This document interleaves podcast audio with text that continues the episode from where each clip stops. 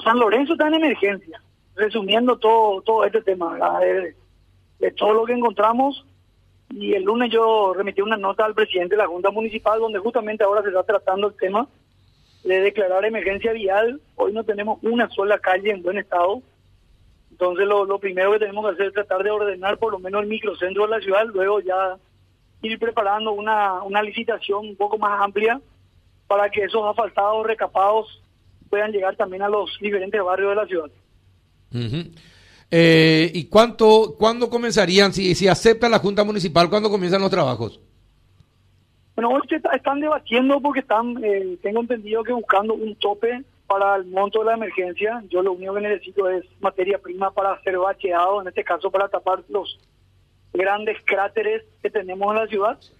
Y ni bien yo tenga respuesta de ellos, eh, inmediatamente nosotros nos ponemos ya a, buscar eh, los mejores precios para que si se pueda esta semana o el lunes ya empiece a trabajar las maquinarias, porque en este caso lo que nosotros vamos a comprar es materia prima y toda la maquinaria y todos los funcionarios van a estar eh, ayudando y cooperando el MOPC. Ahora, intendente, eh, pero hay una cosa, te pido por favor que tomes en cuenta lo que te voy a decir. Solamente el bacheo, solamente tapar los baches, en la primera lluvia se te va a ir todito y vas a gastar otra vez y otra vez y otra vez y otra vez. Y el que te vende el cemento va a ganar una vez, dos veces, tres veces, todas las veces. Eh, si no le das una solución de fondo a las calles, no vas a poder, va, va, a ser siempre un parche y que le va a costar muy caro a tu ciudad. Bueno, Carlos, sobre el punto te quiero explicar un poquitito. Eh, antes de asumir, yo ya estuve haciendo varias visitas a los diferentes ministerios. En este caso, he llegado primero a, visitar al ministro de Obras Públicas, luego también la semana pasada estuve con el presidente de la ESAP. El problema principal de las calles de la ciudad de San Lorenzo es el estado, en este caso, la antigüedad de las cañerías de la ESAP. Mm. Nosotros tenemos eh, más de 35 a 40 años de antigüedad en, en caño de la ciudad. Y si vos mirás y recorres el microcentro de la ciudad, todos los cráteres que tenemos es a causa de los caños rotos. Con agua. Mm. Claro, vos recapaz y después uno o dos días viene un martillete, te rompe la mitad de la calle para cambiarte un codo.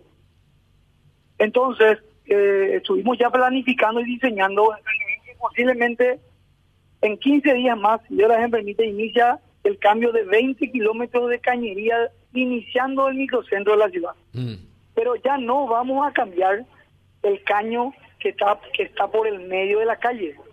La idea mía y del presidente y de, hacerlo en la vereda es colocar al costado, no en la vereda, sino mm. entre la vereda y el asfaltado tenemos un pequeña, una pequeña banquina. Sí.